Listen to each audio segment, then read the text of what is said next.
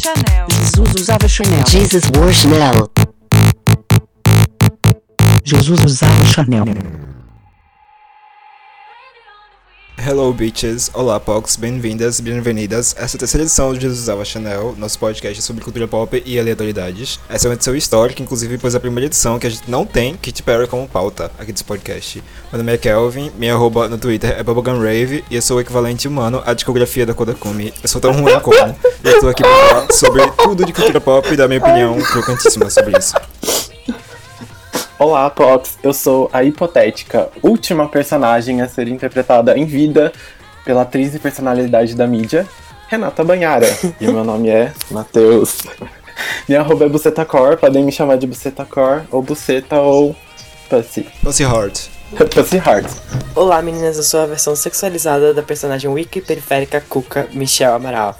Meu arroba no Twitter é WorshipBoss e meu Instagram é mxl97. Me sigam. Ó, ela promove até o Instagram, sedenta. Óbvio, né, amiga? Olá, Pox, meu nome é Caíno. Eu tentei ser a quarta membro do grupo de Aracaju Cis, mas como eu não consegui, resolvi virar podcast mesmo. Minha arroba no Twitter é Goticaíno.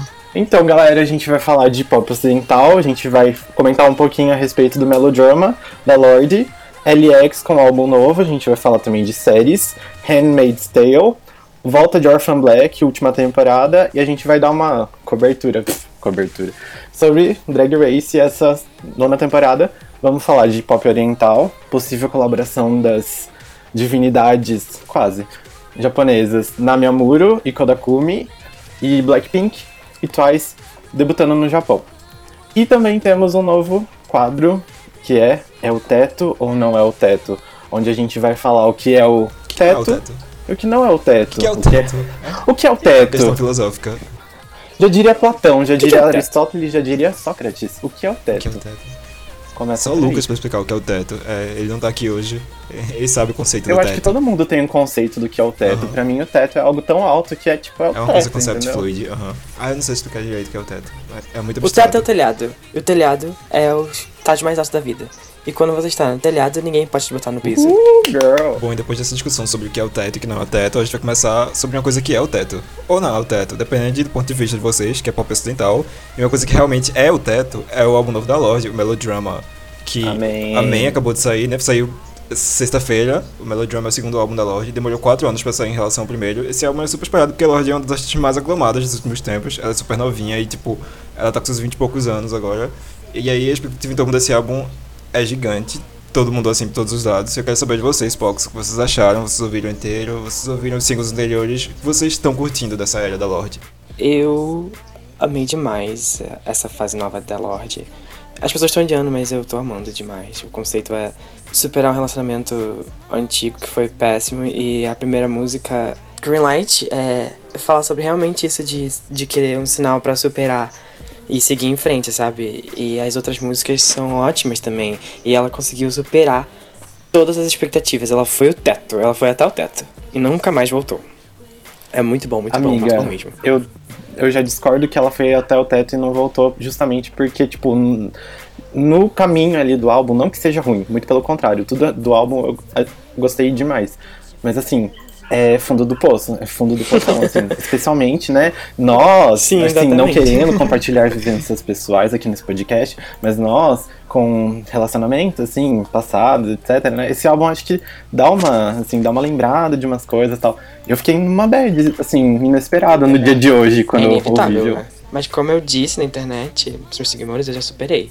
Hum, Exatamente. poderosa. Mas esse álbum, assim, é que, tipo, perceber a evolução da Lorde como artista no geral e como as fases da vida dela vão sendo documentadas através das letras dela. Quando ela começou, ela era muito novinha, ela escrevia impressões da vida dela como adolescente, não de forma óbvia, claramente, porque ela tem uma, uma, po- uma poesia muito boa, um lyricismo muito bom, e agora tá passando por uma nova fase da fase adulta dela, sabe, onde ela sabe o que é merda de relacionamento, onde ela sabe esse tipo de coisa, e, e mostra a evolução dela, assim, como, como de adolescente pra jovem adulta, essa transição, e isso é interessante do trabalho dela. Sim, nossa, total. Especialmente porque quando ela gravou o primeiro álbum, eu senti uma vibe dela que era muito aquela coisa. Eu odeio música pop, eu odeio falar sobre amor. Eu não gosto de falar sobre, tipo, coisas banais. Eu só gosto de falar críticas sociais. E tipo, não, ela tá agora amadurecendo, sabe? Tipo, ela não É, tá só tipo, um nessa amadurecimento dela. coisa superficial. É. Sim, é uma jornada, é uma jornada. E a questão sonora dela no primeiro álbum, o Beauty and Rain, Eu achei. é, é uma coisa mais. É um cenário baseado em trap e hip hop, misturado com pop alternativo. Agora nesse álbum ela já evoluiu um pouco em relação à sonoridade, já veio com outras texturas, outras, outras batidas, outros sons, incorporando ao som já normal dela, que foi uma coisa que eu achei interessante.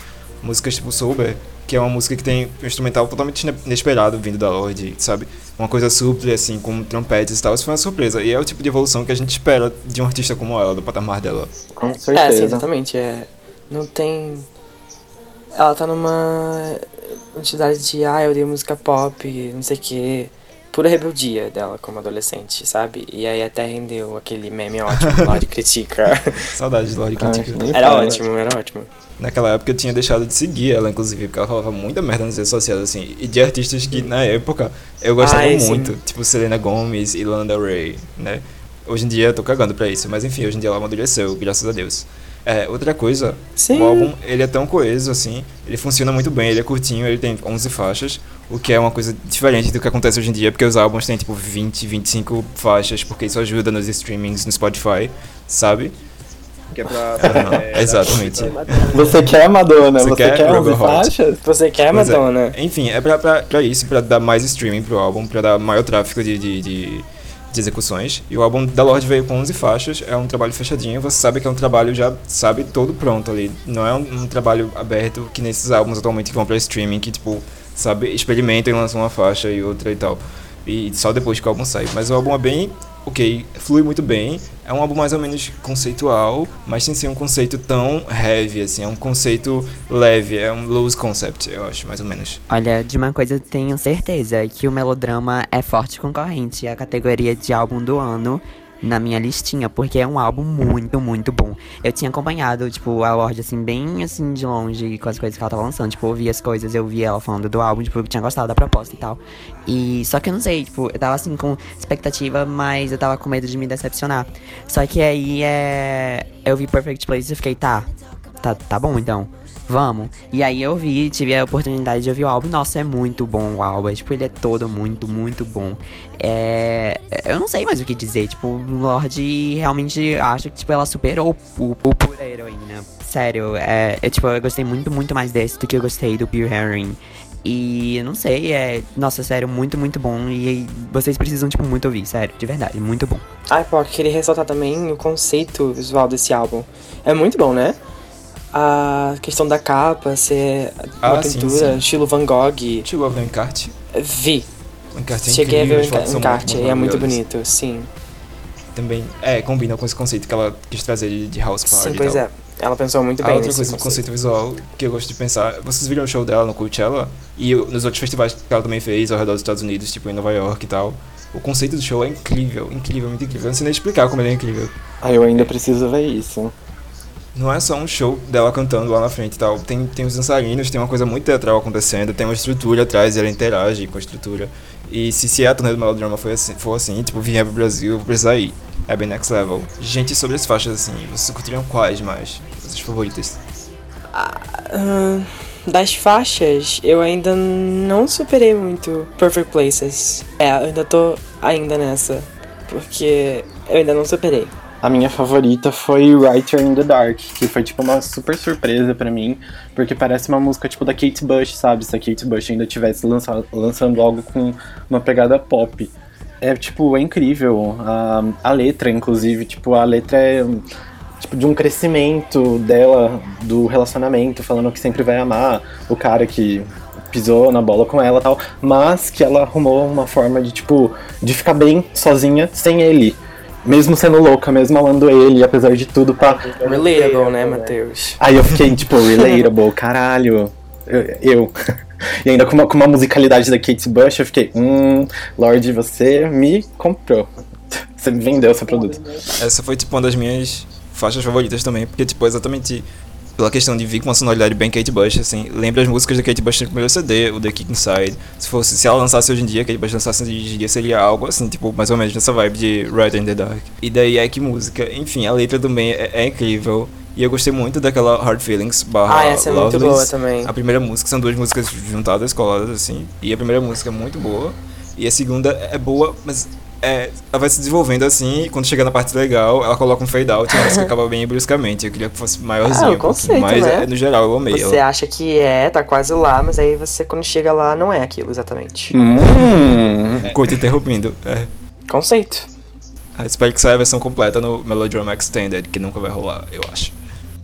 Olha, eu tive um problema muito grande com The Louvre, The Louvre porque é, eu gostei muito da letra, achei a letra, tipo, fantástica, uma das melhores letras do álbum mesmo. Mas não sei, eu não tinha me conectado com ela, mas depois de ouvir, tipo, duas, três vezes, eu tô achando que ela é a minha favorita.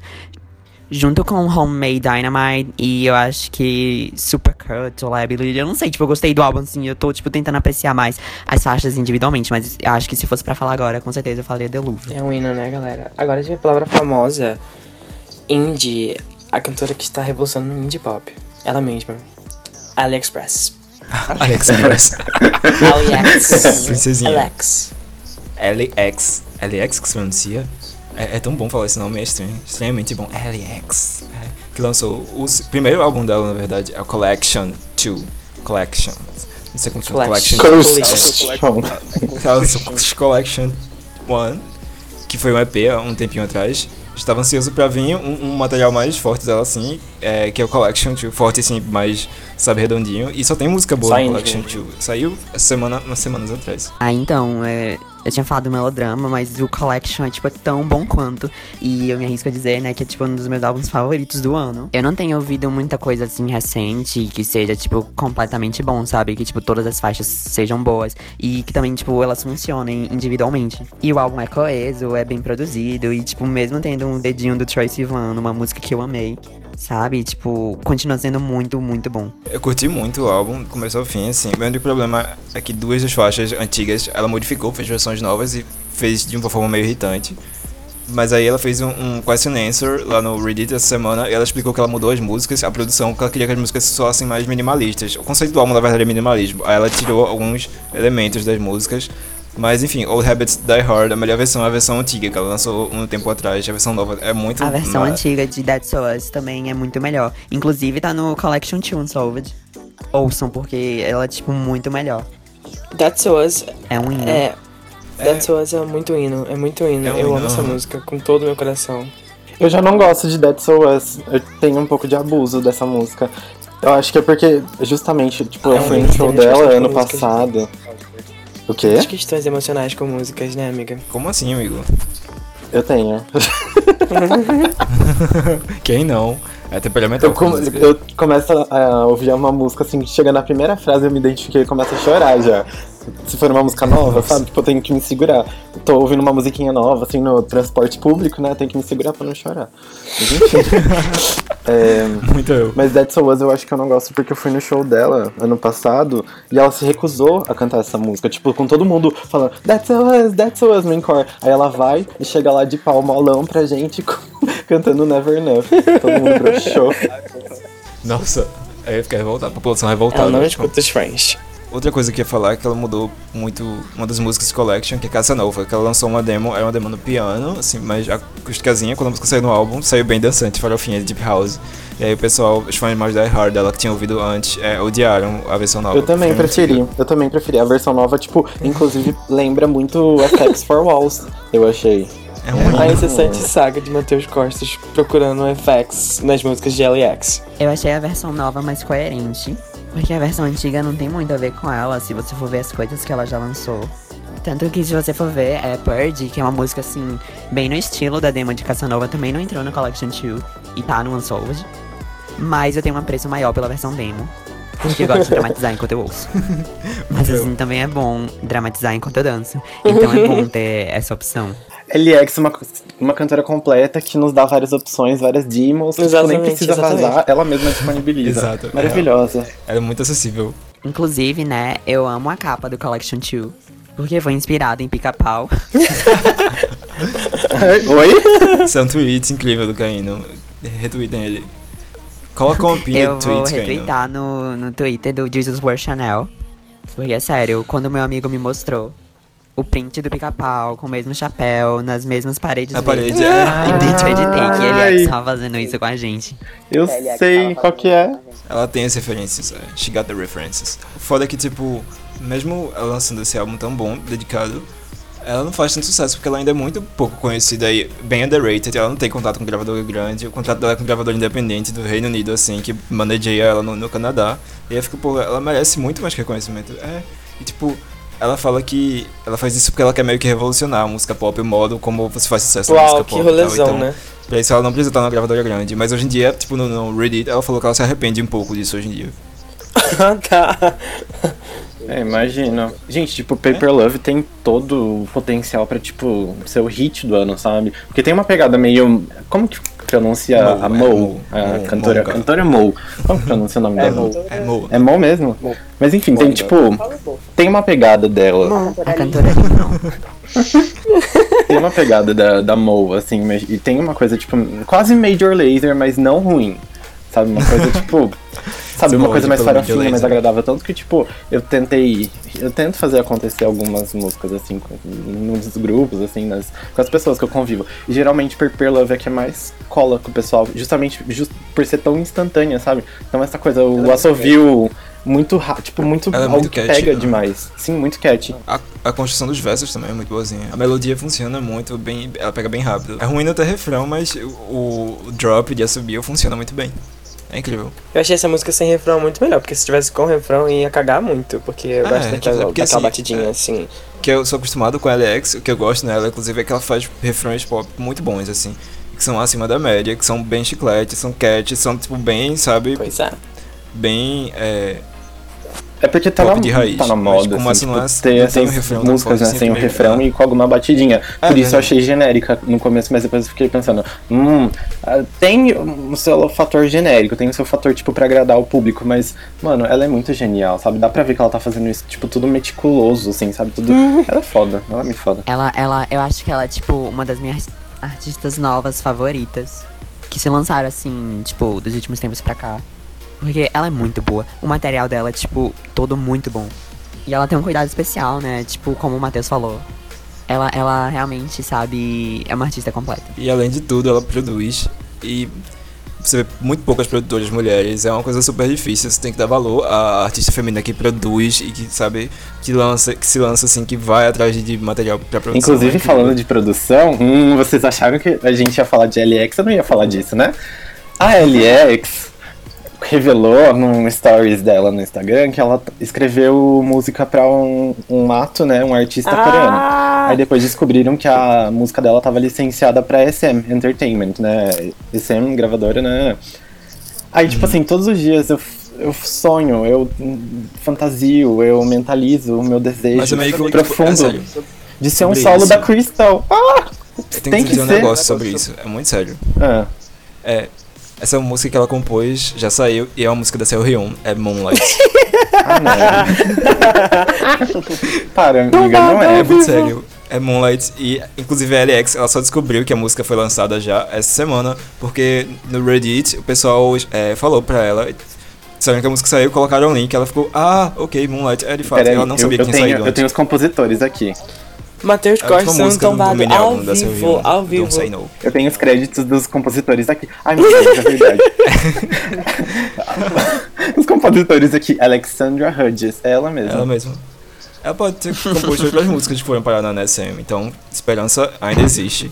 Quanto à vida, a esperança. É, se a Carly Rae Jepsen conseguiu fazer a Crystal cantar uns versinhos de When I'm Alone, vamos torcer, É. né, pra que Matheus consiga realizar esse desejo dele. Esse sonho de princesa. Espero que um dia Crystal chegue onde a Pra Serrion gente chegou. encerrar, então, o papo, qual a favorita de vocês do Collection 2? Ah, eu ainda tô no Paper Love. A minha, tirando que ela matou Old Habits Die Hard, que era a minha favorita de longe, a minha nova é Downtown, eu acho. Bem, bem fresh. Hum, acho que a minha favorita, juro mesmo, é a versão nova de Casanova. Amo. Ai, menino. É hino, gente. Ai, eu tenho. De todas as versões. Eu tô passando por diversas fases. No momento, a minha favorita é Simon Says, porque eu acho aquele refrão maravilhoso. Mas eu gosto É também bem- é muito de creepy. Medio e Downtown, e eu fico alternando entre essas três. Aí tem Lifted também, muito boa. Tipo, só tem hinos. Compre Collection 2 no iTunes. Comprem mesmo, ajudem Comprem. a Alex, porque ela tá precisando. Comprem de verdade. Tá, não, por ela isso tá que eu-. Por isso que eu não coloquei no meu site até, tá vendo? É pra Ah. ajudar.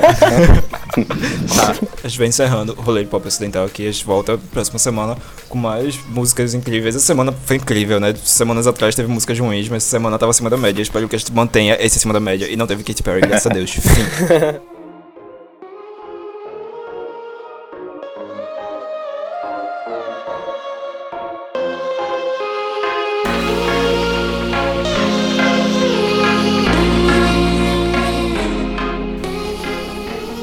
Meninas, menines e fluidas, a gente vai falar sobre séries agora. E eu quero muito panfletar Handmaid's Tale. Como que, como que é o nome em português? É Conto das Aias, né? Conto da Aya. Conto da Aya. Porque é uma série incrível, basicamente, ó, um resuminho aí, é uma adaptação de um livro distópico, tipo, que conta sobre um futuro onde poucos, poucos bebês estão nascendo, a taxa de natalidade está extremamente baixa. Aí um grupo cristão se organiza pá, pra fazer dos Estados Unidos um estado totalitário cristão, que tem as mulheres como como algumas as mulheres férteis como basicamente empregadas, aias no caso, né, que ficam lá unicamente para serem reprodutoras. E é um sistema extremamente. É um regime. É um regime totalitário. É muito pesado. A série, pra mim, ela funcionou tipo como se fosse um estudo, assim, sobre a estruturação, assim, do, do, do patriarcado. É, é, demonstra, assim, as coisas de uma forma muito clara, de uma forma muito, muito É chocante. É. visual, até uma forma muito. Ai, é difícil de, de assistir, é Então. difícil de engolir, especialmente porque tanto do que tá na série se encaixa no nosso, no nosso atual, sabe? Na, na nossa contemporaneidade. Tanto que, tipo, o casal principal, digamos, do, dessa estruturação, dessa, dessa sociedade, pá, é basicamente um retrato do Donald Trump com a Melania Trump. É incrível como os dois se relacionam. E, tipo, os dois manda-chuva, sabe, do, do Estado totalitário. É, é incrível. E, assim, é, uma, é um estudo mesmo sobre a masculinidade tóxica e da religião também como um, tipo, um ponto fundamental das nossas vivências e organizações de sociedade. Enfim, panfletei bastante aqui. Vejam, beijo. Até o próximo episódio. É, eu assisti dois episódios da série até agora. Até aí é uma série. Enfim, é uma série do Hulu, que é a rede de streaming lá americana, que é concorrente da Netflix, principal concorrente. Adaptou esse livro, esse livro é na verdade de 1985. Ele é tão antigo, mas ele é contemporâneo ao mesmo tempo, porque ele funciona hoje em dia, a história funciona hoje em dia, tão boa que ela é. E aí segue a protagonista, que é uma personagem que se chama June, e, ou Alfred, como Aya, e ela tentando fugir pro Canadá por não ser pega por esse regime totalitário, ela acaba sendo pega e vira uma das aias. Acaba mudando o nome dela e ela usa o nome Alfred, como eu falei, e a história sai toda pelo ponto de vista dela. O que é interessante é que todo esse regime totalitário, ele tem fundamentação em coisas cristãs, se não me engano, do Novo Testamento. É, e aí mostra como essas fundamentações religiosas, se elas funcionassem hoje em dia ao pé da letra, como elas seriam absurdas, como elas seriam, é, sabe, brutais, extremas, sádicas, assim, ferrenhas. O desenvolvimento da série é muito incrível. Ela tem muito silêncio, assim, momentos awkward, nos episódios que eu vi, pelo menos. Mas mesmo assim, tipo, isso é uma construção de tensão, e a construção de tensão é muito bem feita. Não tem um momento da série, nos dois episódios que eu vi, que não tenha uma tensão latente, que você não fique, sabe, suando e, e, e ofegante por causa da série. E o que eu gosto da protagonista é que ela dá essa dimensão da tensão da série. A atuação dela é muito boa. tan- Tanto em- até em questão, tipo, a corporalidade dela e as expressões. Essa atriz, ela é muito parecida com a Tove Lo, elas são muito idênticas. a única coisa que eu consegui reparar. Mas a atriz atuou muito, muito bem. Você sente a tensão na forma como ela se porta, assim, na série. É incrível. Enfim, não se distraiam pelo fato de que ela parece com a Tove Lo. Assistam essa série. Eu não assisti tudo ainda, mas acho que vai ser boa do começo ao fim. E aí, o roteiro se desenvolve muito bem, assim, tem um ritmo bom, tem mistérios como sendo revelados ao longo, mas não é, não é forçado. E é uma coisa que é necessária, que é uma série que faz um estudo sobre uma coisa que é atual e antiga ao mesmo tempo, que é a coisa patriarcal e tipo esse modo de construção da sociedade, que na série é mais forte, mas ela coloca pautas em questão que, que são relatable com a- o nosso contexto atual. Enfim, panfletei também, assistam Tale, The Handmaid's Tale, vale a pena. Eu ainda não vi, mas eu tenho o episódio. O piloto tá baixado aqui. E no dia que saiu, porque. Baixado não, galera. Eu assinei o serviço lá, o. Shhh. Mas a minha amiga viu e aí ela. tem duas amigas que veem a série e elas acabaram comentando muito sobre no nosso grupo de conversa. E aí eu acabei fiquei sabendo dela. E eu vou fazer um live tweet sobre que nem o Sigam Lucas. lá. Exatamente. Arroba worship Arroba worship us. Me sigam. É, a mesma coisa do Michel. Eu tô pra assistir já tem tempo. Eu tinha até combinado que eu ia assistir com um amigo meu, mas eu acabei dando um bolo nele. E agora, né, já, já ultrapassou tudo, ele tá acompanhando a série, eu tô aqui com o episódio 1 pra poder assistir. Mas eu pretendo assistir porque a Alexis Bledel tá lá. E eu gosto dela, mesmo ela sendo um pouco Alexis Bledel, né? Nossa. Se alguém assiste ou assistiu Gilmore Girls, sabe do que eu tô falando. Porque ela não é uma atriz, assim, de muita carga emocional. Uma atriz, assim, muito atriz, sabe? Ela não é. É, mas aí eu ainda pretendo assistir e eu vou dar os meus comentários também no Twitter, vocês podem ver lá depois que eu assistir, eu vou comentar tudinho É, sobre amiga, eu posso dizer que ela arrasou, viu, na série. Ela arrasa real, a personagem dela é incrível, sim. O Matheus ele gostou tanto da série que ele assistiu muito rápido, ele maratonou em tipo dois dias, os 10 episódios. Foi um, um dia e meio. Outra coisa que ela foi renovada pra segunda temporada já, bem rapidamente, a história vai se estender, acho que não cobriram tanto, tanto assim do livro, ainda vai ter mais o que falar ainda. E eu fico curioso pra, sa- pra ler o livro, na verdade, porque o livro foi lançado há tanto tempo, continua tão contemporâneo, sabe? 30 anos atrás continua atual, então isso denota que é uma obra muito boa. Então, nenhuma das meninas aqui assistiu Orphan Black há muito, não assiste há muito tempo, mas eu também vim aqui pra panfletar que Orphan Black voltou essa semana, essa última semana, para a sua última temporada. Aí cada episódio tá sendo disponibilizado pela Netflix semanalmente, então tá tipo super massa de assistir. Não rola tanto aquela preguiçinha de baixar, etc. E assim, é, logo eu li é, reviews, tem o AV Club, que é um site tipo super massa, assim, que cobre TV no geral, e eu confio bastante na- nas resenhas deles, que avaliou essa, essa última temporada como a melhor, né, porque eles viram adiantado tudo como a melhor da série até agora, mas, pelo, mas pra mim, ve- vendo pelo primeiro episódio, que foi o único que saiu pro público até agora, eu tô meio assim, justamente porque é, eu achei arriscado que logo no nesse primeiro episódio eles decidiram expandir ainda mais a mitologia da série, que já tipo é hiper saturada de elementos e sub sub subníveis de entendimento, sabe? Orphan Black tem muita coisa, é muita bagagem, sabe, pra você entender que às, às vezes eu fico perdido. E olha que tipo, eu já vi a, a- vi e revi a série tipo duas vezes, toda assim. Eu fico meio, hum, o que, que está acontecendo aqui? O que está acontecendo? E tipo, outros clones também que vão introduzindo ao longo das temporadas e não sei mais quantos tem, Sim, tá é- tipo super saturado. Amiga, tipo, tu parou na, no fim, Segunda temporada, mas no no final? começo ainda. Meu Deus. De lá pra cá deve ter aparecido, sei lá, 300 clones, não sei. Pray for Kelvin. Pray for Kelvin. Um dia continuarei, é sério, uma promessa. É tipo, é muito bom, sabe? Mas chega um ponto que, assim, a sorte foi que eu vi no decorrer dos anos. Porque maratonar, não sei se rola, assim, porque é pesado. Tem muita mitologia, tem muita coisa pra caído. entender, você fica meio até cansado. Assim, sabe? De tanta informação sendo jogada pra você constantemente. E esse primeiro episódio da quinta temporada, que é a última, eles decidiram expandir mais ainda e trazer mais coisa. Eu fiquei, ah não. Ah não, como que vai ter desfecho pra isso tudo? Sabe? Mas tá. Eu já tava meio que assim comemorando que ia terminar a quinta temporada, porque vai ter, tipo, quinta, quarta, não lembro. Aí vai ter. É bom quando a série tem um final fechadinho, assim, sabe? Pensado, sem ficar se arrastando, estendendo por várias 10 temporadas, assim, 20. É uma coisa meio Supernatural, Grey's Anatomy que não acaba nunca. Nada contra Grey's Anatomy, contra Supernatural, assim. Mas enfim, eu me sinto bem quando a série tem um final é, planejadinho, assim. Agora, se vai acabar na quinta e fica jogando um monte de coisa ainda perto de finalizar, assim, é meio, sabe, irritante. É, então, é assim, tipo, o que eles jogaram, não vou dar spoiler, mas o que eles jogaram é como se fosse tipo uma. ah, ai, de onde tudo veio. Aqui é a, é a origem de tudo, tal, não sei o que, sabe?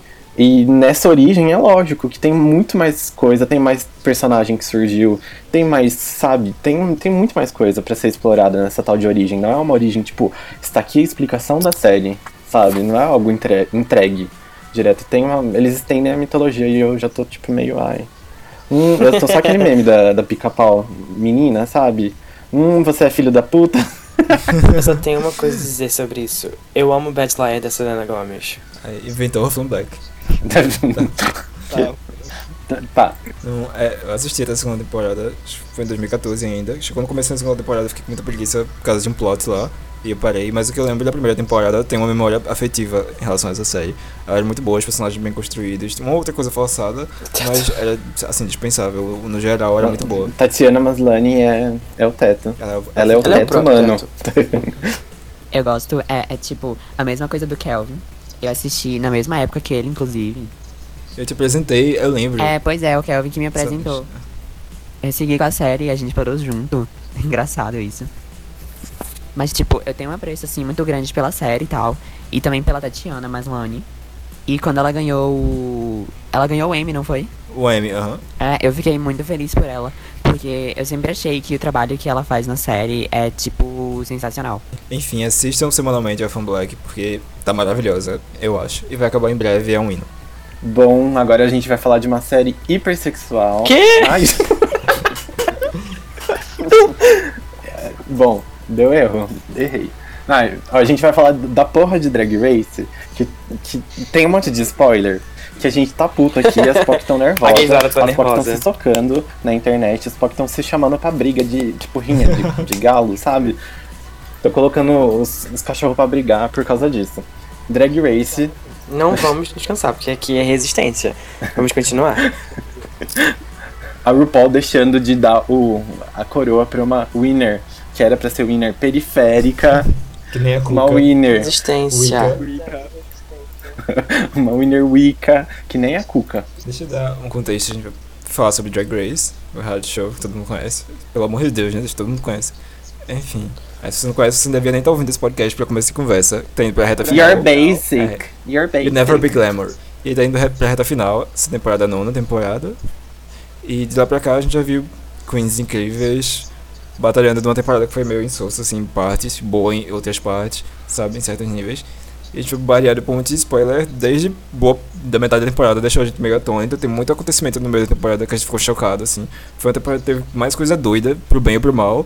E a gente acha que a RuPaul, ela tá ficando velha e gaga. Louca, ela tá ficando louca. Sequelou, é. A temporada começou muito bem, né? Interessante. Teve Lady Gaga no episódio 1. E eu acho que aí que eu achei que a temporada ia prosseguir muito bem, sabe? Teve a volta daquela Queen que a gente sabe quem é, que a gente não aguenta mais. Hum, Mas. Ah, e o segundo episódio também foi bem legal. É, teve uma vibe muito boa, a running foi ótima. Mas enfim, depois foi só ladeira. Pra mim foi meio. Sabe, eu achei que metade da temporada foi muito promissora. Ela começou a ficar muito ruim no exato episódio.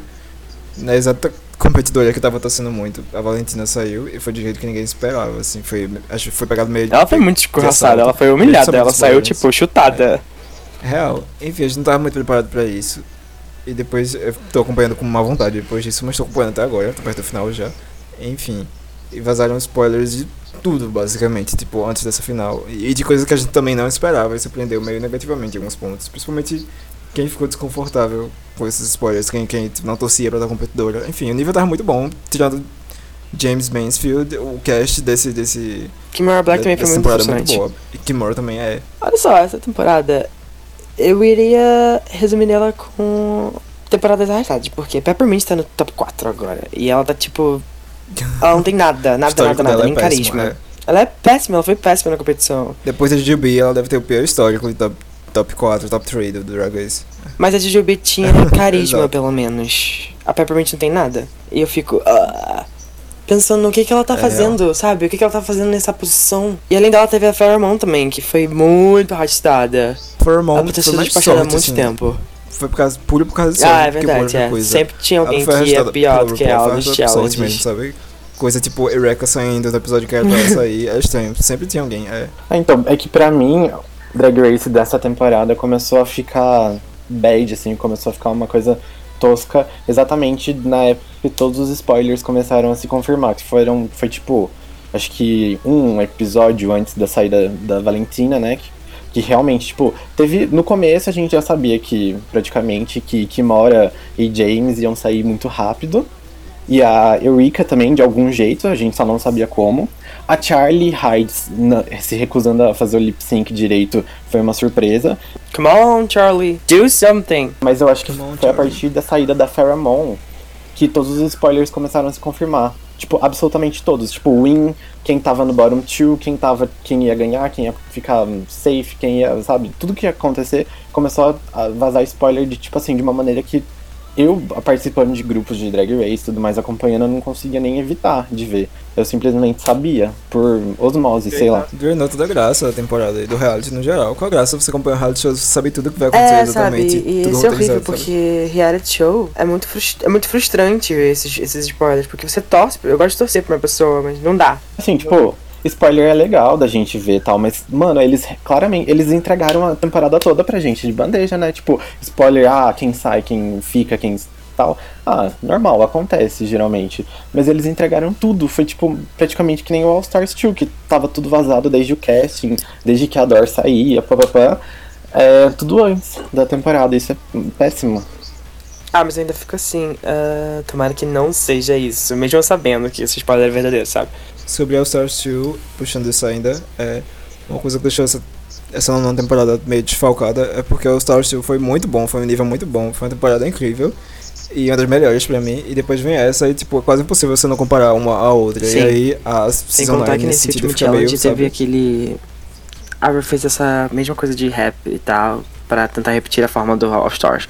Mas não É, deu muito certo. Aham. Foi muito apagado, muito apagado. Eu gostei mais ou menos. Não foi tão icônico quanto o Read Your Rock. É, imagina, né? Tipo, Eu gostei da parte que ela fala, category is, mas os raps em si imagina foram muito um apagados. rapzinho com a hum, Peppermint. Eu adoro a Trinity, mas tipo, a Trinity, sei lá, a Trinity é muito básica, gente. Eu gosto muito dela, mas tipo, ela ter chegado tão longe na competição, enfim, pra mim também é meio an- anomalia, assim, sabe? Eu acho ela muito brega. Ela é brega. Mas eu aprecio Ah, eu a mudança personalidade dela. dela. Mas sabe, tipo, essas quatro personalidades que são tão pequenas, perto de Alaska, Katia e, e Detox, sabe? E a Rox. I'm not here, I'm here to make it clear. And I'm here to make it clear. I know you love me, baby, that's why you brought me here. Mas eu acho que, tipo, é uma questão de que o rap deu certo porque elas já eram figuras estabelecidas, sabe? Ia dar certo, ia ser viral. É? Agora, Exatamente. É, conhecidas, essas novas, a gente não conhece muito, sabe? Outra coisa sobre o grande spoiler de quem venceu, que meio que já vazou também, né? Assim, vocês queriam comentar alguma coisa sobre isso? Vocês queriam vazar esse spoiler aqui Aham. no podcast também? Eu não vou vazar esse spoiler. Algum não vou vazar esse spoiler. Eu só vou dizer que eu acho que a pior decisão já feita na história de RuPaul Drag Race. Desculpa, mas eu acho. Eu não consigo engolir essa vitória. Eu gosto, mas eu não consigo engolir a pessoa que, que ganhou. Desculpa. Eu não Uhum. consigo, eu não consigo. Exato. Não dá pra mim. Desconfortável. Desceu que nem bom no apetite da Katy Perry. Deu uma azia no final. Gente, eu tipo, eu engoli tudo. O Paul chegou pra mim e falou Bon appetit, baby. E eu engoli essa, essa vitória, eu não tô nem aí. Eu defenderei essa coroa até o fim. Sério. Aí, tipo assim, olha, eu tô. Ai, não eu tô bastante desapontado. Especialmente porque a, o spoiler e tal, né? Indica que tem o top 2. Vai ter um. Tipo, tem o to- top 4, né? Agora, graças a É, maldita decisão da RuPaul por algum motivo. Provavelmente pra forçar a visibilidade trans da Peppermint como, tipo, um troféu pro programa ou whatever. Forçadíssimo, ridícula. RuPaul se passa. É, mas enfim, Demais. Aí teve o spoiler lá, a gente. É, é muito difícil, eu tô pisando em ovos aqui pra falar disso, mas tá. É, teve o spoiler lá de que se forma um top 2 na finale, a partir de uma competiçãozinha lá e tal. E esse top 2 é justamente, tipo, o que tava em desvantagem na, entre o top 4, sabe? E justamente a, a que provável coroada, provável winner da temporada é alguém que vai ser muito criticado, mano. Ela, tipo, não, não vai. É uma grande zebra, é, underdog do episódio. É uma zebra maior que Jinx, que ninguém passava nela. Tipo isso, tipo isso. A gente vai aguentar, tipo, até hoje aguenta hater da Jinx, a gente vai aguentar hater dessa, dessa FIA ó, por muito tempo. E a fanbase da outra, você sabe de que eu tô falando, ela vai pesar sim. Da outra, da outra que vocês sabem quem a gente tá falando. Sim, vocês sabem. Você sabe quem? Vocês sabem quem? Vocês vão saber quem. Ah, eu quero fazer um adendo também. A Peppermint foi brega a temporada toda e ela tá na final, então assim, ok. Gente, a Peppermint, tipo, ninguém tá entendendo o que ela tá fazendo no final, ela não tinha nem que tá ali. É verdade, cara, é uma questão dela, Ru, querer tirar leite desse drama dela ser mulher trans, etc. Aí de questões sociais. aham. Ah, tô só assim, tá bom. A gente já entendeu. Deixar um recado aqui. RuPaul, pare de milcar questões sociais pra dar audiência no seu programa. Pelo amor de Deus. É, eu não comentei nada até agora, porque eu simplesmente desisti dessa temporada. Eu desisti antes do Inteligente. Game, eu tava achando muito chata. Não tava gostando de ninguém. Aí eu cheguei e desisti mesmo. E os spoilers que estavam saindo, tipo, que estavam assim concretizando, né? Eu não tava gostando de nada. E nada tava me motivando a voltar a assistir. E aí com essa, desse negócio do, do, dos spoilers da final, do top 4, top 2, eu achei, tipo, a maior merda que o RuPaul já fez na, na carreira Eu espero dela. que. E é isso, eu não tô esperando nada dessa, dessa final. Eu espero o All Star Free, só isso que eu espero. Ah, eu não sei mais o que esperar. Eu espero a, a do- o doce sopro da morte. Memes nihilistas.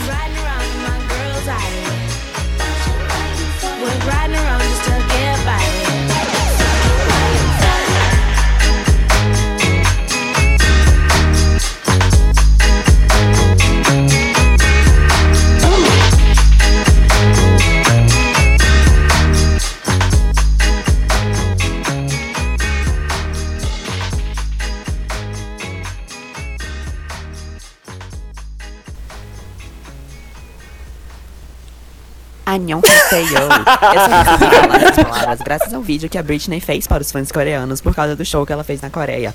Além de me ensinar a dar oi, ela também me ensinou a dizer te amo, que é Serenhayo.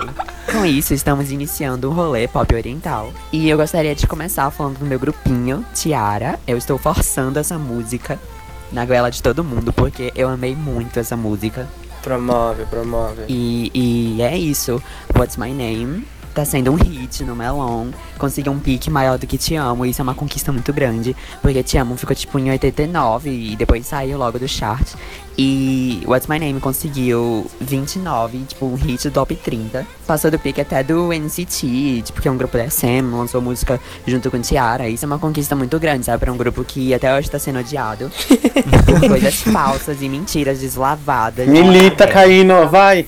O Mini, é, é, ele tem duas B-sides principais. Uma mais animadinha, assim, Reload. E uma pra agradecer aos fãs, que o nome é a data de debut delas. E tem os solos, né? Cada uma das meninas que tá ainda é, ganhou um solo. E todos os solos têm, tipo, seus próprios stages com coreografia, quando dá pra ter coreografia. Tipo da Cutie e da Hyomin, porque são músicas animadas e tal.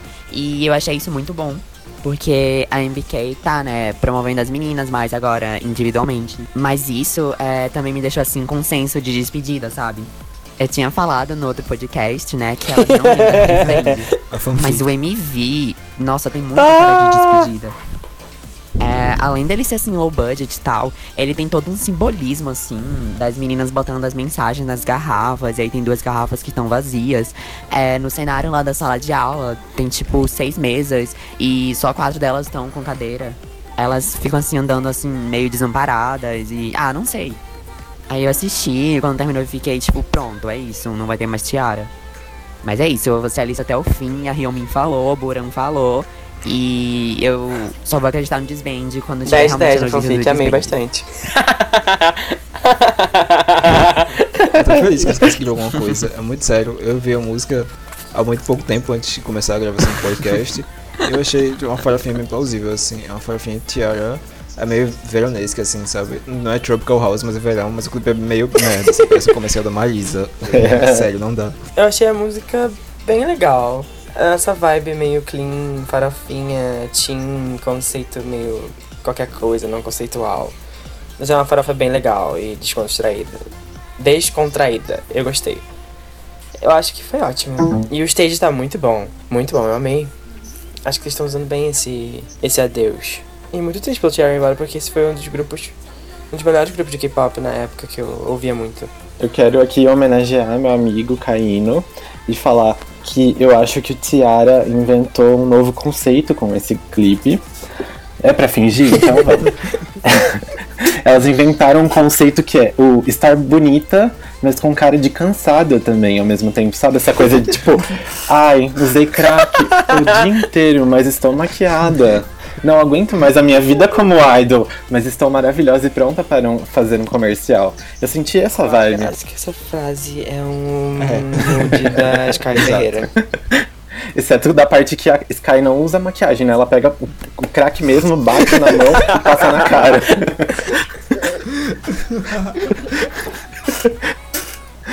é isso, assim, eu fico triste justamente por ser algo tão okzinho quando o Tiara já foi, tipo, enorme, já foi, tipo, magnânimo, assim. Mano, Rolly Polly, a época de Rolly Polly era, tipo, era... Elas sempre foram, tipo, uma coisa meio pobrinha, assim, então, só que... Mas o que era bem feito era muito legal. Elas, tipo, mano, enfim... O que era hit era, era hit hit. O que não era hit era tipo ia, ia, ia. Era o, o hino. Só pra terminar aqui então, é, falando desse negócio do, do stage é, delas mesmo, é, faz muito tempo que elas não têm uma coreografia tão bem trabalhada e elaborada assim como o What's My Name. E eu acho que isso é porque a Soyeon, quando ela tava no grupo, ela afetava muito esse negócio das coreografias, porque ela não sabia dançar. Né? Ela tava, tipo, morta desde 2012, aí ela saiu agora, na aposentadoria dela. E, tipo, acho que é justamente porque 2012, né, teve Love Dove, e é uma coreografia, assim, tipo, difícil em termos, porque tem que fazer shuffling e tal. E aí dá pra ver, tipo, nitidamente a diferença das coreografias antigas dela, pra, delas pra coreografia de What's My Name. No breakzinho e tal, tipo, elas se jogam muito, elas rebolam, tem muita bunda. E é coisa que a Soyeon com certeza não conseguiria fazer. Então, obrigado, Soyeon, por Obrigado isso. por ser sacrificado em nome do grupo.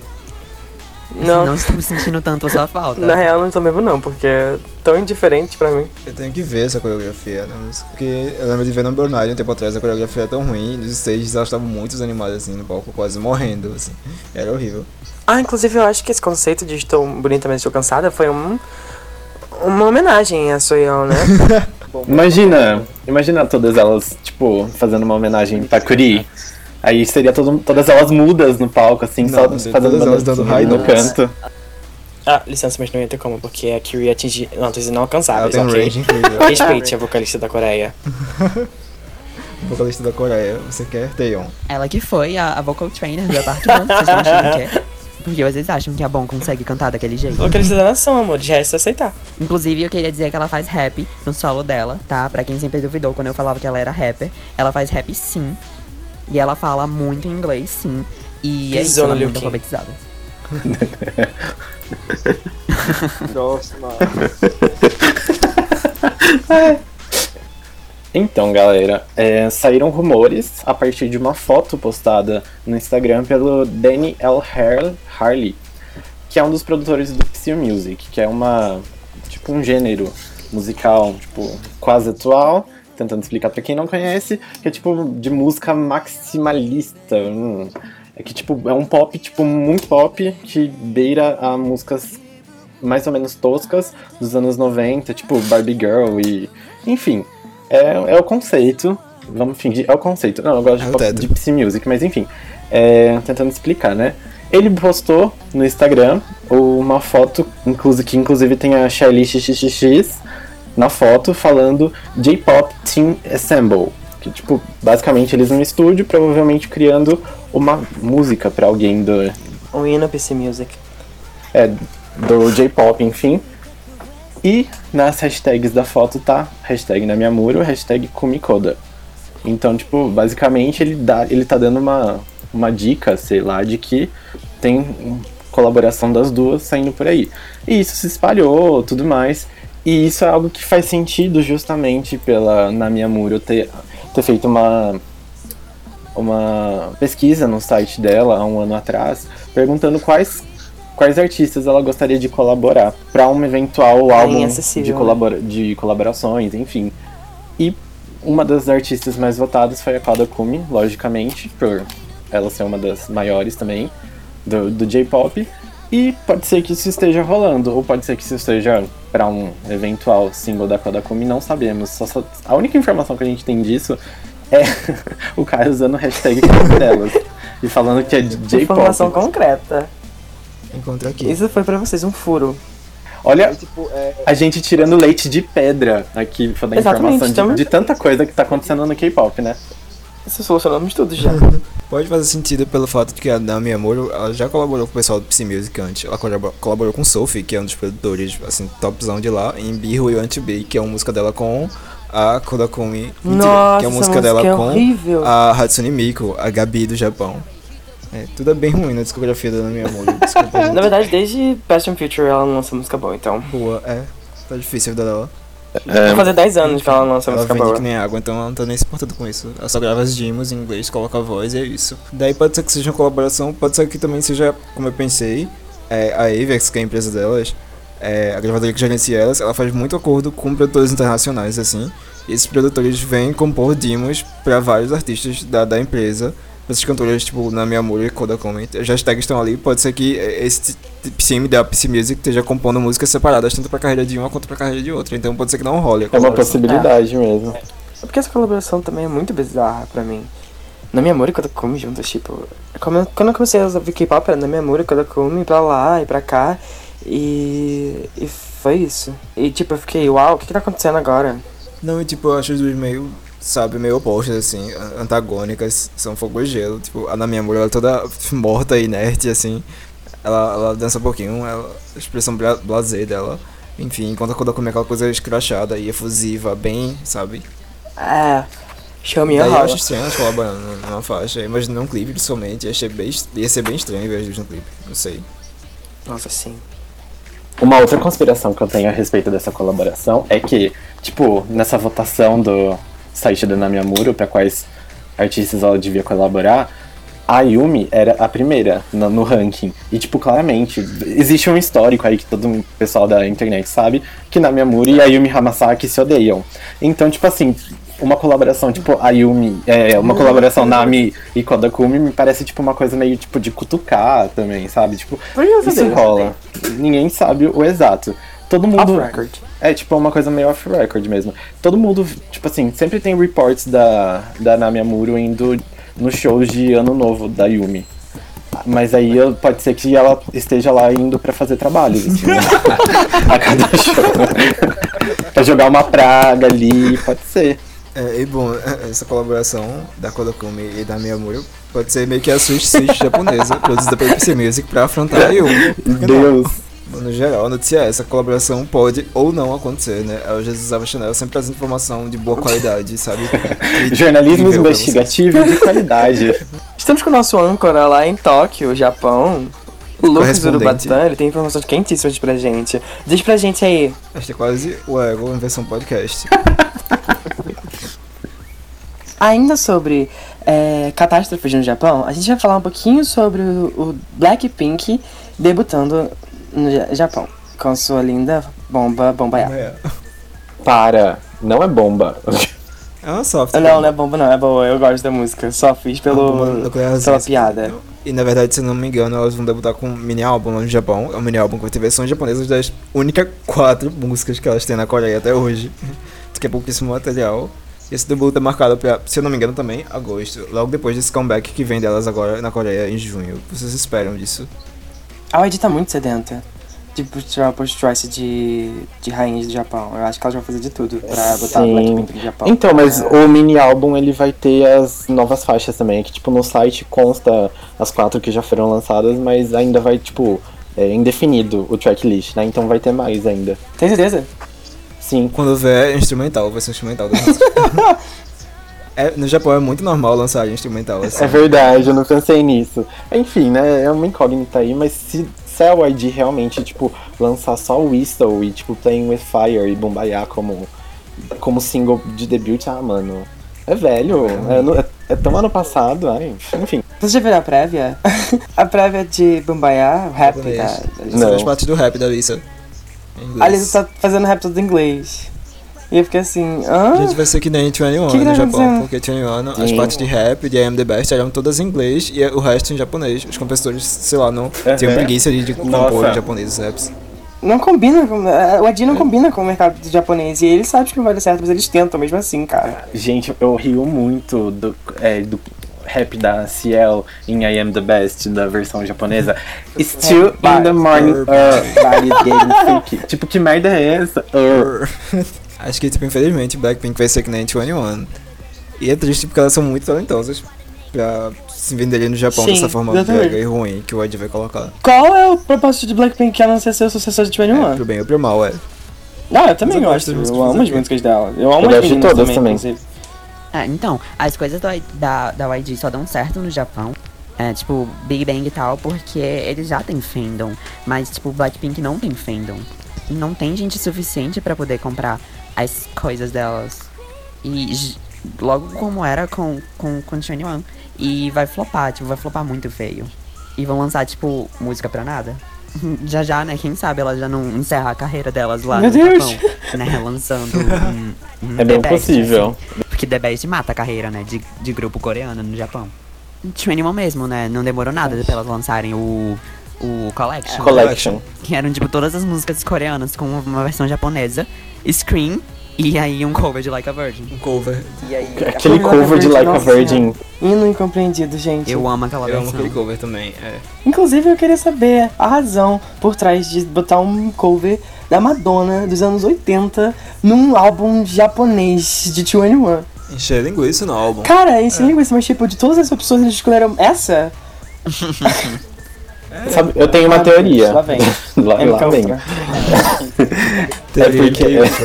MK Ultra do J-pop. É porque a YG tá com a Avex, né, no, no Japão. E tipo assim, vocês lembram da Iconic? Que é a Yumi Lee lá, a Aham, careca. lembro. Ah, lembro, lembro. Pro primeiro álbum dela, tem um cover de Like a Virgin, da Madonna. Eu acho que o- os créditos da, da música da Madonna são tão caros que eles quiseram reaproveitar qualquer outro artista da Avex. Faz É, sentido. realmente. Quanta aleatoriedade, sério. E falando de debut em Japão, de grupo coreano que tá quase prestes a debutar lá, é o Twice, que acabou de lançar a versão japonesa de Signal. O single dela, então o Japão tá ganhando mais uma bomba nuclear, assim, em breve, mais uma catástrofe. Elas já estavam prestes a debutar no Japão há um tempinho. O grupo tem três integrantes japonesas, então elas já tinham viralizado antes também com Titi lá, na versão coreana mesmo no Japão. E daí tá tudo certinho, tudo esquematizado para se tornarem o próximo grupo famosão da Coreia lá no Japão. O que vocês acham de Signal versão japonesa? Vocês ouviram essa bomba? I don't think of her. Lixo! I don't think of her. É isso que eu penso sobre. Ah, Signal já é ruim na versão coreana, imagina na versão japonesa. O da versão japonesa é que, tipo, mesmo com três integrantes que, que falam japonês, que são japonesas, elas cantando em japonês, a versão da música nem parece que elas sabem, de fato, falar japonês. Ficou muito estranho, tão ruim que a música é. Sabe o que eles não feita, fizeram? não que eu achei muito burro? É, eles pegaram a fórmula do SNSD vai e deixaram algumas palavras coreanas na música, que na época foi tipo, uau, super inovador e etc. Todo mundo amou. E eu fiquei, tá bom. Mas e elas não fizeram isso. E eu fiquei assim, int- intrigado, porque eu acho que ia dar um pouco certo. Porque aquela parte do, do refrãozinho. Ah, I must let you know. Ia dar super certo se fosse em coreano, porque elas não deixaram. Mas fica muito estranho em japonês, de verdade. Gente, eu queria dizer que eu amo essa música, desculpa. Aí eu não vou. Caindo. Silencia agora. Gente, é sério, eu gosto muito dessa música. A primeira vez que eu vi, eu odiei. Segunda vez que eu vi, eu odiei mais. Só que na terceira vez eu já tava dançando. E. Mas eu não ouvi a versão japonesa porque tenho mui- eu tenho muita versão. A versão, no caso, a versões japonesas de músicas coreanas. Sério, eu não consigo, não consigo mesmo. Eu acho que, tipo, o grupo coreano fazendo versão japonesa, pra mim, só cara, After School e, e SNSD. O resto, pra mim, pode enterrar. Ok, opinou. Essa é uma opinião forte de uma mulher decidida. Não, O pior é que, tipo, elas têm tudo pra dar certo lá. O estilo de música que elas fazem. O estilo de música retardadinho e chato e viral que Grito! funciona com o Japão demais. Sério, infelizmente a gente vai ver Twice ser meio que tipo o novo Girl Generation no Japão, o novo Choji Jidai. Mas, gente, olha, Nunca serão. serei bem sincero aqui, porque eu tava tendo, tipo, uns insights. Uns insights. Tava pensando. Eu tava baixando, tipo, dando uma ouvida na discografia do cara, né? Se pronuncia cara mesmo? Cara, Kara. Cara. Do Cara. Então, e a discografia japonesa delas é muito péssima, é muito nojenta. Eu tenho nojo, eu tenho pavor. As músicas. Eu acho que Kara foi super extra careful com as versões japonesas delas e ela sempre que lançava uma versão japonesa primeiro e eu acho que é muito boa esse- essa ideia. Jumping em, em japonês, inclusive, pisa na de Coreia. Mas eu falo, tipo, a discografia em si, sabe? Era uma coisa tão genérica. E é exatamente isso que vai acontecer com o Twice. Quando elas começarem a lançar a música, tipo, original japonesa. Vai ser uma merda tão ruim, tão genérica, Sim, tão vai ser horrível. podre. Nossa. e mal cheirosa Ah, e fedida.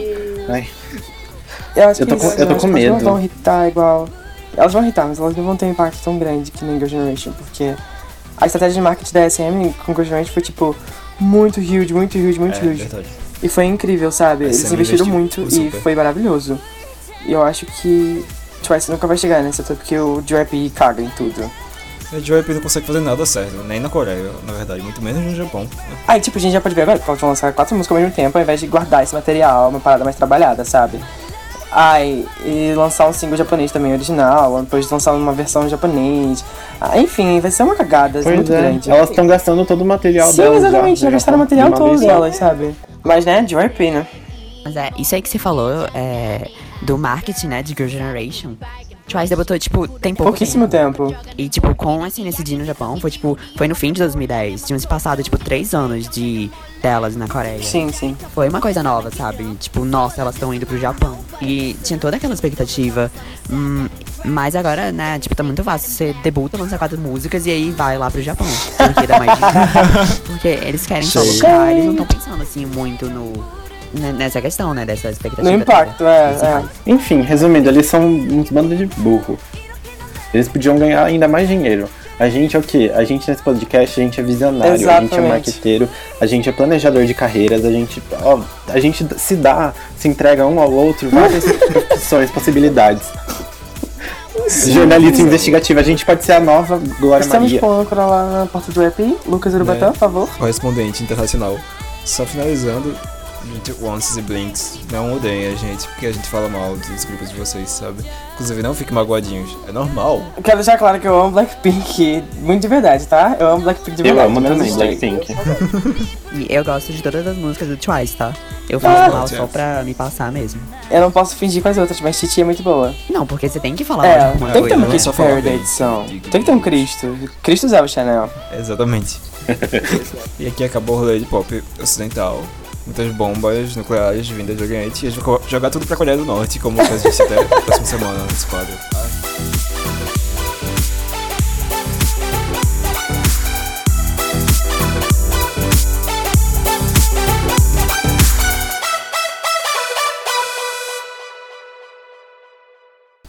Oi meninas do canal, a gente vai começar um novo quadro agora, que a gente falou mil vezes no começo, assim, anteriormente. Esse quadro é idealizado por uma gíria gaúcha ou alguma coisa do tipo.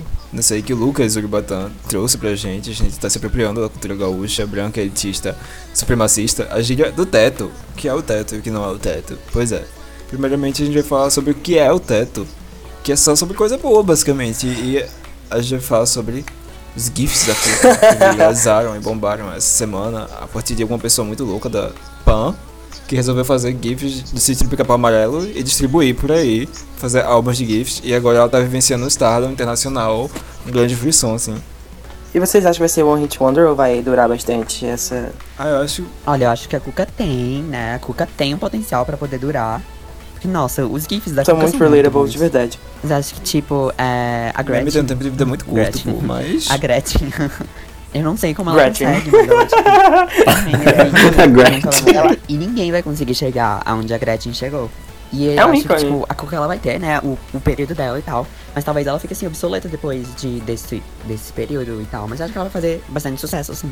O da Gretchen é porque a Gretchen, ela tá aí, ela tá ativa, ela tá na mídia e ela sabe dar material pra ter mais GIFs dela até o final dos tempos. A Então, Cuca, já a Cuca foi oprimida por aqueles aqueles brancos privilegiados, narizinho e Pedrinho, quem que é outro mesmo? Pedrinho.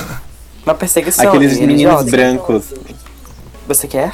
Bom, eu só queria dizer que pra mim, sim, Cuca é o teto. O que não é o teto pra mim é o Monteiro Lobato, porque eu não dou biscoito pra ele. Ele é um racista. Exatamente. Péssimo.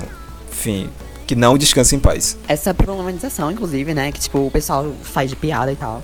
Com esse negócio, assim, da, da perseguição com a Cuca e tal. Tipo, eu acredito que tem um senso de verdade. bicho. porque o Monteiro Lobato era uma pessoa, tipo, Agora, sobre problematização, o que vocês acharam do pessoal problematizando a Cuca over Não, a Cuca não era um padrãozinho, então eu acho que ela realmente teve que se encaixar em certos padrões pra não assustar o, o espectador.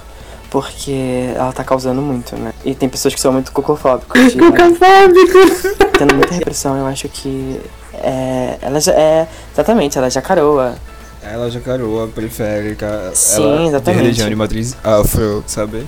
Ela todas as minorias em um ser só. Eu, eu só quero recitar o meu textinho que eu fiz, organizando tipo as pautas aqui pra eu falar as coisas direito, né? Cuca, é- é- o que, que é o teto da, da gente aqui? Cuca tendo um inesperado revival na internet por GIFs feitos pela Pan. é importante acreditar eles, que senão eles ficam bravos, né? E um interessantíssimo debate intelecto-cultural sobre a hipersexualização desse ícone da, da literatura infantil por uma emissora patriarcal que venera o deus dinheiro. Eu acho muito real, até porque com a mitologia toda dela e deixou todo mundo na Globo bem tremido, né? Nossa, tipo, em- eu vejo em uma semana, tipo, a Globo querendo lucrar com esse boom do, dos GIFs da Cuca. Vai ter no video show e aposto que eles vão falar um negócio de meme lá, que apostar Tipo quanto isso. vai ter. Se bobear, levam até dubladora lá. Aí vai morrer, o meme vai morrer. É. Tem essa propaganda capitalista em cima de memes. Não, eu tenho certeza que a Fátima Bernardes vai falar sobre isso no dela. Pra ela parecer mais hip cool, sabe? Eu tenho certeza que isso vai acontecer. Fátima Bernardes é.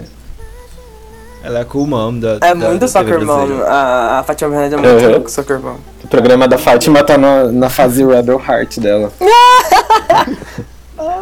Tem o que, que é o teto também dessa semana é a nova integrante do Luna. É Luna que Exato, fala, Pode né? falar sobre isso caindo, porque só ele conhece os nomes das meninas. Não, mas assim, não tem muito o que falar. É como a gente já mencionou aqui, o Luna, ele lança uma menina todo mês. E essa menina tem um solo, e aí é.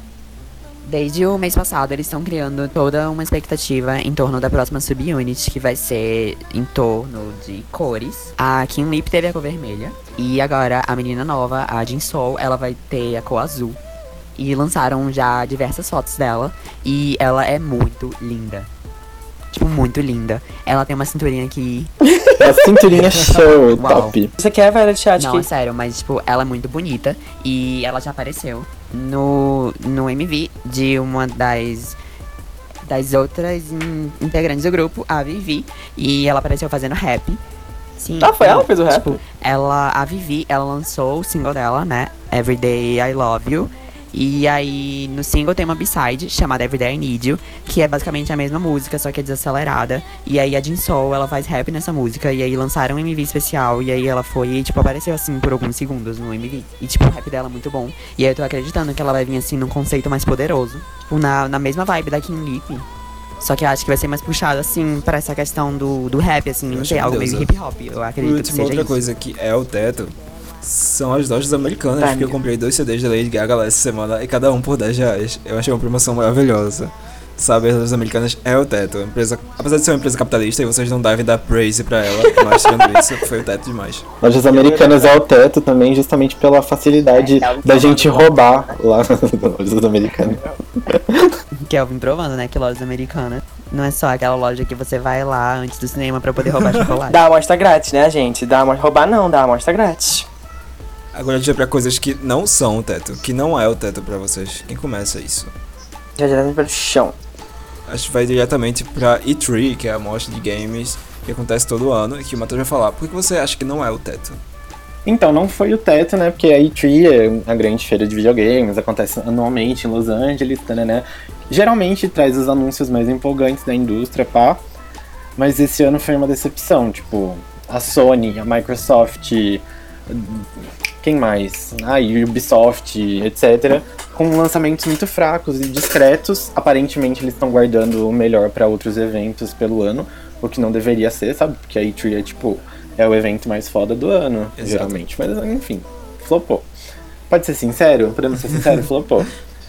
Aí, tipo, a Nintendo, mano. A Nintendo lançando aqueles caça-níqueis de sempre, das franquias de sempre. Super Mario da puta que pariu, Pokémon da puta que pariu. Deixa Super Mario em paz. Mano, tipo, eles tiveram muito mais destaque do que qualquer outra empresa, sabe? Daí, tipo, tem a Square Enix, né? Que é a empresa Final do, Fantasy. ah, do Final Fantasy. Eles anunciaram a porra de um Final Fantasy de pescaria que ninguém pediu. Final Fantasy de, pes- de pescaria, mano. Quem, quem queria isso? Nessa pisou na Nintendo em questão de inovação, caça-níquel. É bem next level esse. Um conceito. E, tipo, todo mundo esperando um trailer, um, um gameplay de Final Fantasy VII Remake, né? Que tá sendo feito. E Kingdom Hearts 3, lógico. Inclusive, os fansites da Utada Ricario estavam todos ansiosos Né? pra E3, pra, porque, tipo, nossa, vai ter música nova no trailer novo. Tá Tombadas. cancelado.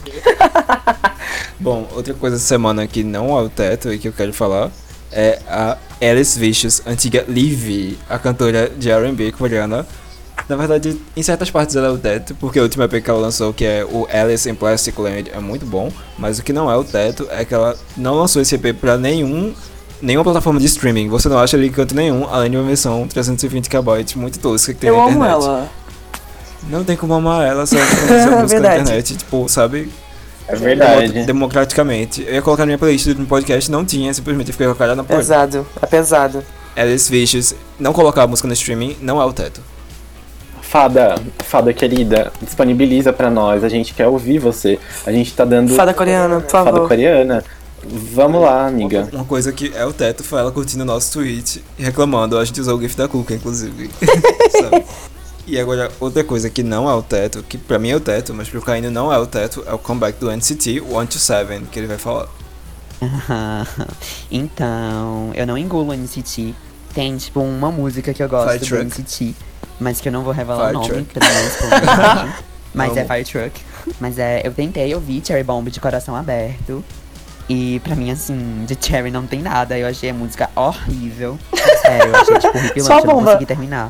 E sério, eu fiquei muito feliz quando Tiara conseguiu passar do pique deles no Melon. E eu espero que passem de novo e consigam vender muito mais.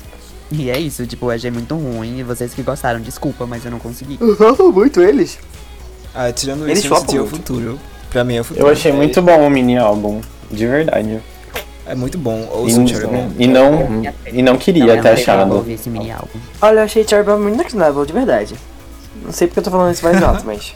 Eu sou o Eu maior falando, hit. Eu sou o maior hit. Eu sou o maior hit no palco. É, é incrível. Ah, e sabe outra coisa que não é o teto? O Matheus ter ouvido o mini do NCT e não ter nem se prestado a ouvir o single do Tiara antes da gente ter começado a gravar esse podcast. Exposed. Ainda, Sinceramente, eu achei que a gente fosse amiga, mas pelo visto. Fui exposto aqui. Nossa amizade nunca mais foi a mesma depois que você ouviu o mini do NST e não o single do Tiara. Amiga, eu tenho razões pra isso. Inclusive, posso te explicar muito bem. Eu, eu tenho problemas. Eu sou esquizofrênico. eu tô médio, controlado. Tiara, é que, tipo, na minha cabeça, Tiara é do outro ano, entendeu? É por isso. Eu associei com outra coisa. É, foi exatamente isso que tá? Desculpa péssima, amiga, mas parabéns, você tentou. É fingir. Eu, eu quero fazer um adendo aqui. Mais um, uma coisa que não é um teto. Não é o teto e jamais será. G-Dragon. Você nunca será glamour.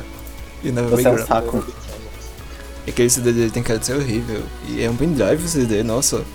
Com certeza não é o teto esse pendrive. Não, e o pior é que, tipo, não é nem um pendrive com as músicas, é um pendrive com um link, link pra você download. baixar músicas. Que horror, que podre! Que lixo. Ai, meu Deus. E, tipo, o pendrive custa quase 30 dólares. Pelo Que? que eu tava vendo, né? E ele solta tinta. Ele solta tinta, aham. Eu vi meus pais tentando justificar esse pendrive, falando que tava vermelho, mas tá uma data diferente que se revela. Não, é, falam que, tipo, o negócio solta tinta porque tem um nome lá. Que, tipo, que é remete a nascimento e tal. E aí é como se o pendrive fosse um recém-nascido e a tinta fosse, tipo, o sangue do recém-nascido. A fanfic 3 de 10. Tipo, sério, isso é pior do que as minhas fanfics com Tiara não dando desbande. Ele tentou ir até o teto, mas aí ele ficou no Bom, piso. terminando né? essa discussão sobre o que é o teto e o que não é o teto, a gente terminando mais uma edição do Jesus Ava Chanel. Essa é a terceira edição. Vocês podem seguir as redes sociais da gente, toda de Jesus Ava Chanel. E também ouçam os nossos mixtapes, a gente lança semanalmente com as músicas que tocam de fundo aqui é, do Spotify. E é é um trabalhão, então ouçam. Ouça é, minha playlist. É, eu queria mandar de novo um beijo pro pessoal do grupo 88. Porque, tipo, é, eu, nas duas últimas semanas, né, eu mandei o link do podcast, tipo, eles ouvem assim na hora que eu mando, fazem listening party e tal. E isso, tipo, me estimula muito a continuar. E, e, tipo, isso é muito bom pra gente. Né? Então, tipo, beijo pra todos vocês. Tipo, eu não vou mandar beijo individualmente, mas assim, vocês sabem quem vocês são. Um beijo pra Pamela também. Beijo, Pamela. que é Beijo, Pamela linda. protege Eu gostaria espiritualmente de- esse podcast. vai acabar, pô. Ela vai jogar uma praga fodida na gente. Bom, eu queria mandar um beijo pra todo mundo dos grupos que eu vou postar link do podcast essa semana. Eu vou promover muito. Se vocês estão ouvindo a gente pela primeira vez, Depois disso o podcast vai acabar. É revelação pesadíssima. Eu vou divulgar sim, eu vou. Não, vocês vão ver. Mas, Top enfim, 30 em e Singapura, eu sem quero, dúvida.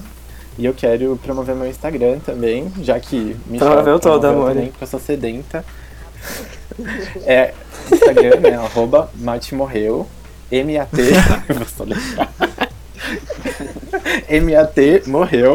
Me sigam. Dizem que eu sou uma versão menos bonita da Patrícia de Sabri. Beijo, box.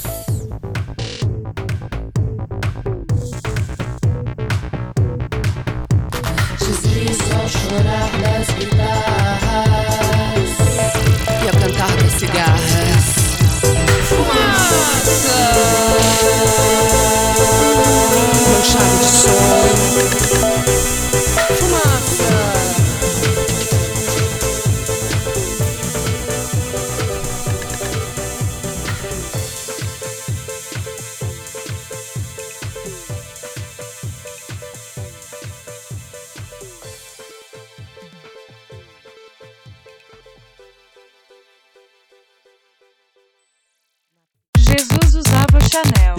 usava Chanel. Jesus wore Chanel.